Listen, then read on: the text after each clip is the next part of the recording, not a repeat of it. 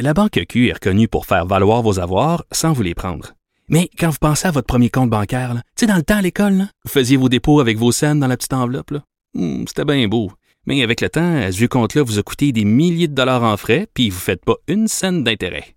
Avec la Banque Q, vous obtenez des intérêts élevés et aucun frais sur vos services bancaires courants. Autrement dit, ça fait pas mal plus de scènes dans votre enveloppe, ça. Banque Q. Faites valoir vos avoirs. Visitez banqueq.ca pour en savoir plus. Vous le savez, à l'émission, je déplore souvent euh, le manque de littératie financière euh, au Québec, euh, où ben, très souvent les gens sont pas capables de faire la différence entre un REER et un CELI. Puis c'est pas de notre faute, c'est juste que de façon générale, on a peu de gens qui vulgarisent l'information économique, alors qu'on a, par exemple, beaucoup de, de personnalités connues qui font de la vulgarisation scientifique ou autre. Alors, chaque fois qu'il y a des gens qui font ce travail-là de vulgarisation euh, économique, je trouve que c'est important d'en parler de vulgarisation financière. Et il y a mon collègue Stéphane euh, Desjardins, qui est journaliste et chroniqueur euh, au journal, qui vient de publier un guide sur le courtage en ligne, et ça s'intitule Le courtage en ligne, petit guide pour l'investisseur autonome. Bonjour Stéphane, comment vas-tu?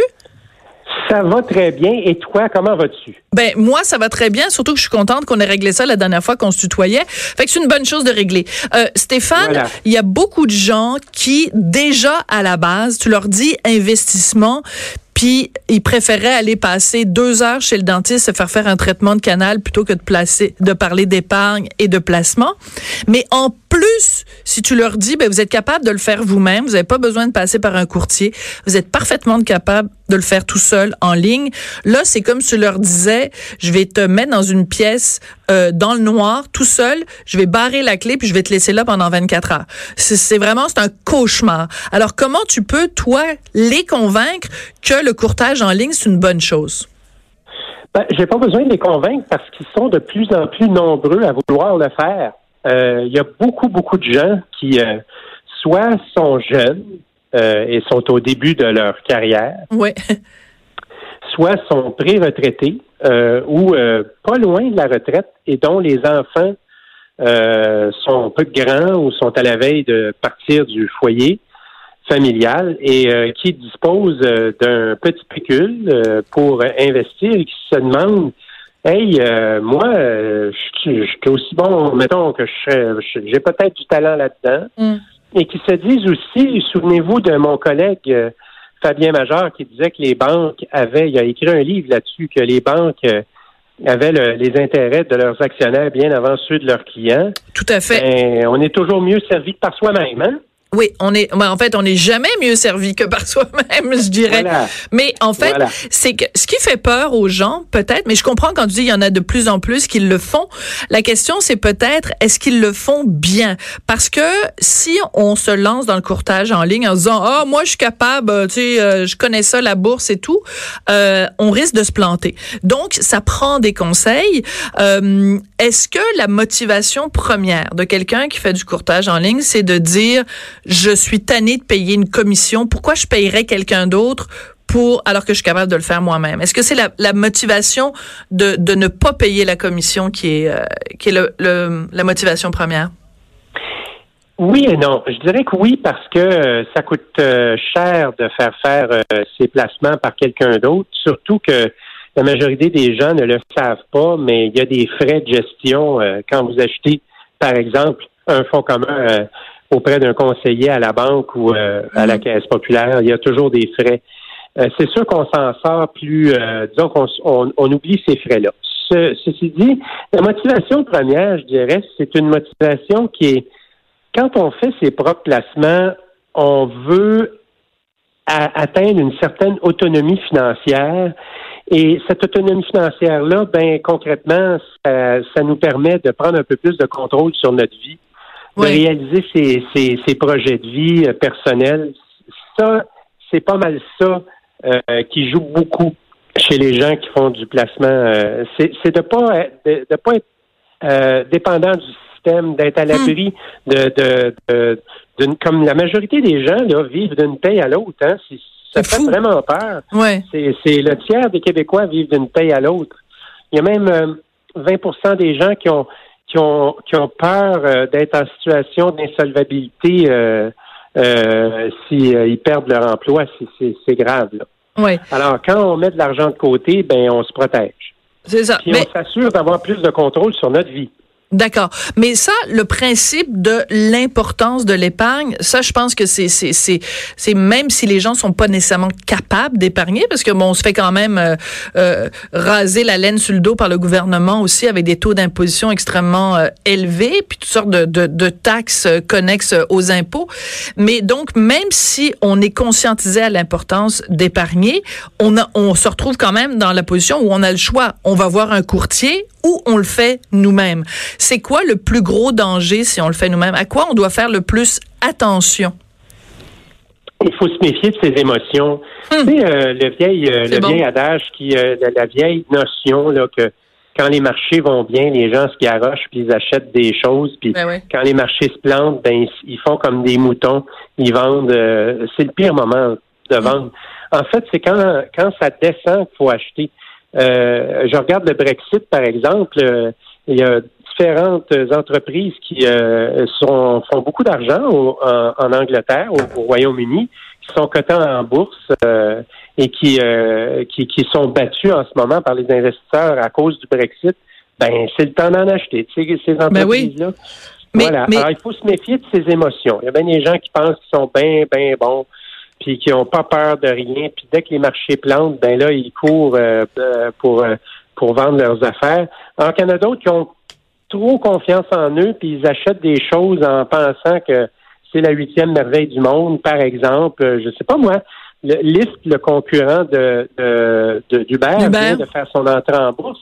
Lyft n'a jamais fait d'argent, puis dans son prospectus, ils disent qu'ils en feront probablement jamais. Fait que, êtes-vous prêt à acheter une compagnie qui fait pas de cash, vous? Mais pourtant, il y a plein d'investisseurs qui se garochent là-dessus. C'est très drôle. C'est un très bon exemple. Mais mais quand tu parles tout à l'heure, tu parlais euh, d'opportunités et dans ton livre, tu racontes l'exemple justement quand les deux tours se sont effondrées, quand il y a eu l'attentat terroriste islamiste à New York au World Trade Center.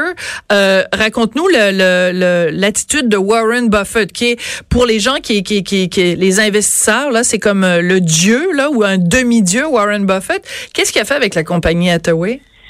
Ben, ils ont, euh, Warren Buffett a perdu beaucoup d'argent ce jour-là parce que euh, un de ces, c'est un conglomérat. Hein, ils ont passé 130 150 000 employés. Là. Citez-moi pas là-dessus, là, mais ils ont un nombre incroyable d'employés.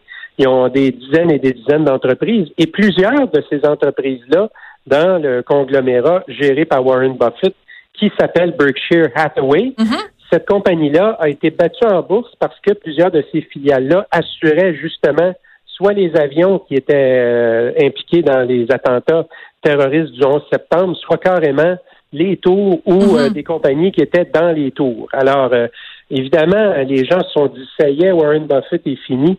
Ben non, il s'en est sorti, puis il s'en est sorti encore plus fort après.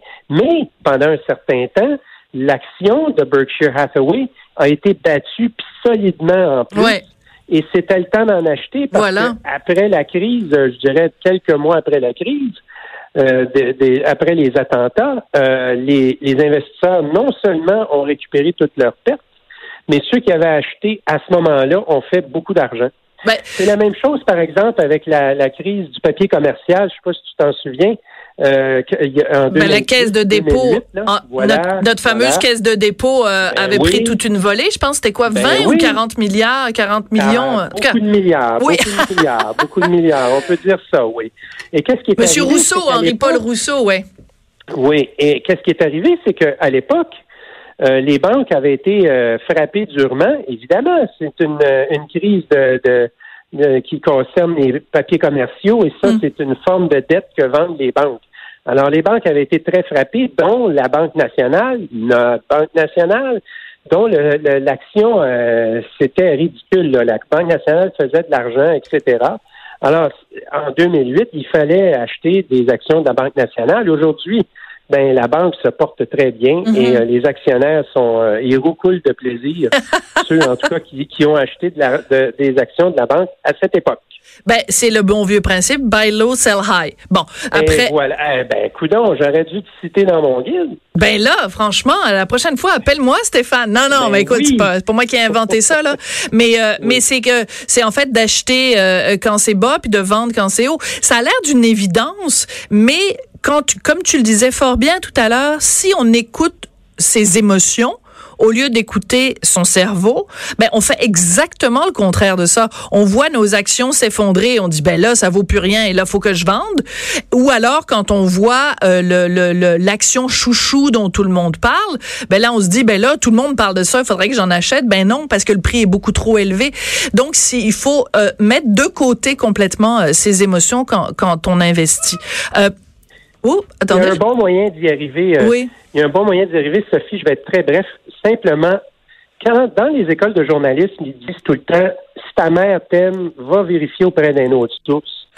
Ben, c'est concrètement, c'est ça que tu dois faire comme Oui. euh, comme euh, comme investisseur. Le meilleur moyen de maîtriser ses émotions, c'est de lire, lire, lire, lire, lire, et, et de, de se documenter sur les compagnies qui nous intéressent. Ouais. Puis euh, c'est ce que j'enseigne dans mon guide. Ben, je tout à donne fait. des sources. Ben, donne des sources. Ben et c'est ça et ça c'est très très très important. On revient à la littératie financière dont je parlais au début, c'est-à-dire qu'on n'a pas besoin nécessairement d'avoir fait euh, un cours de courtage ou d'avoir euh, tu sais un diplôme en finance pour Ben euh, être non, capable ben de se non. débrouiller. Si on va à des bonnes sources, des sources fiables, pas du fake news, euh, on peut en effet se, se débrouiller. Écoute, ton livre est drôlement intéressant, c'est rempli rempli rempli de bons conseils. Alors vraiment je le je le recommande. Le courtage en ligne, petit guide pour l'investisseur autonome. Le mot-clé étant évidemment autonome parce que c'est le fun, l'autonomie, l'autonomie financière euh, à tous les titres. Et je dirais surtout les femmes. Tu sais, moi, j'entends souvent des femmes qui disent, ah, moi, les finances, je m'occupe pas de ça, c'est mon mari qui s'en occupe, ou c'est mon chum qui s'en occupe. Hey, si on veut être autonome, mesdames, là, il faut prendre no- notre santé financière en main. Merci beaucoup, Stéphane, ça a été un plaisir. Au revoir. À la prochaine. Après la pause, on parle de cette euh, triste histoire. Athéna Gervais qui est morte il y a un an, morte noyée après avoir consommé l'équivalent en alcool de 12 verres de vin avec ces boissons, vous savez, très sucrées qui sont vraiment ciblées marketing pour les ados. On en parle avec euh, Hubert Sassi d'Éducalcool. Sophie Durocher. On n'est pas obligé d'être d'accord.